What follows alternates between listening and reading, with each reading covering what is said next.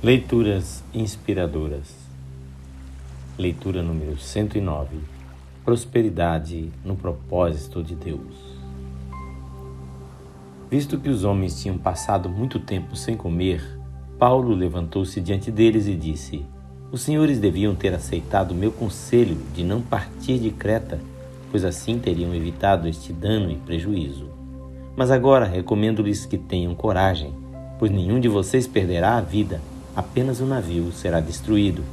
Pois ontem à noite apareceu-me um anjo do Deus a quem pertenço e a quem adoro, dizendo-me: Paulo, não tenha medo, é preciso que você compareça perante César.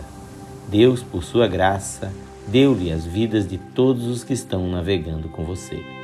Assim, tenham ânimo, senhores. Creio em Deus que acontecerá do modo como me foi dito. Devemos ser arrastados para alguma ilha. Atos 27, 21 a 26 Paulo estava havia muitos dias sofrendo num navio à deriva no mar. A esperança de salvamento já tinha acabado. Todos estavam esgotados e sem esperança. Será que Deus o havia abandonado? Muitas vezes temos uma visão errada da bênção. Achamos que tudo tem que estar nas melhores condições para que possamos sentir segurança da presença de Deus conosco.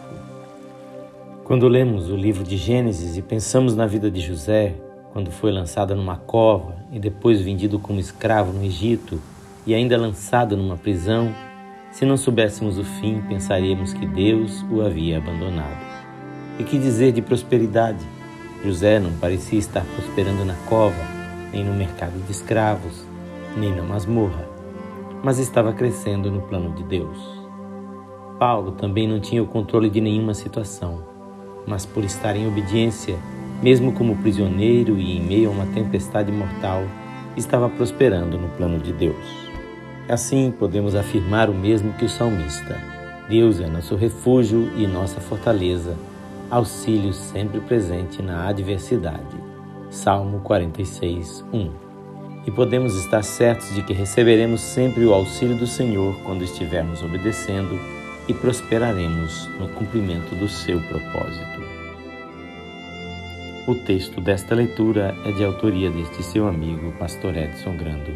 Que o Senhor Jesus abençoe a sua vida e o faça prosperar, mesmo quando você não estiver percebendo isto.